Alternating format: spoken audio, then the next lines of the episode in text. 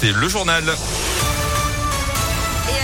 de l'actualité, les règles du pass vaccinal changent aujourd'hui. Pour le conserver, il faut désormais avoir eu sa dose de rappel dans les quatre mois après la dernière injection, sauf si bien sûr on a eu le Covid depuis.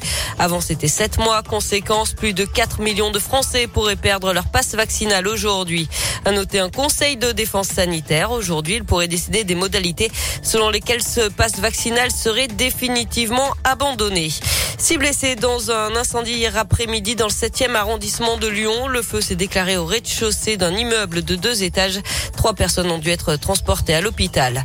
Les voisins se plaignaient des nuisances sonores depuis 2020. Le gérant d'un établissement de nuit et bar a été placé en garde à vue à Lyon après des mois d'enquête et de recherche.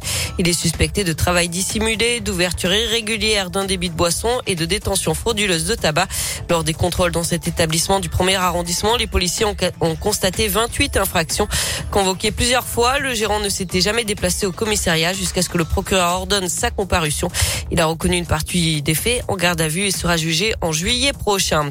L'appel des Restos du Cœur aux candidats à l'élection présidentielle. L'association publie aujourd'hui un plaidoyer de 12 engagements pour placer la lutte contre la pauvreté au cœur de la campagne.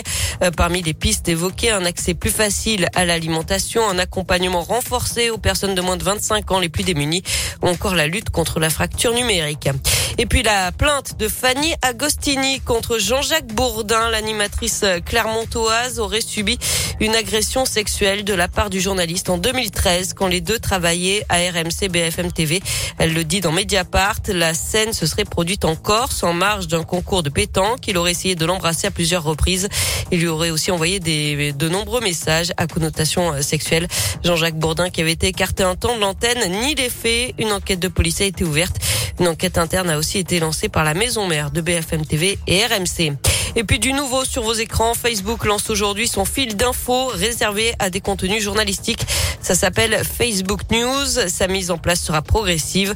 Tous les utilisateurs pourraient en bénéficier d'ici le mois de mai en France.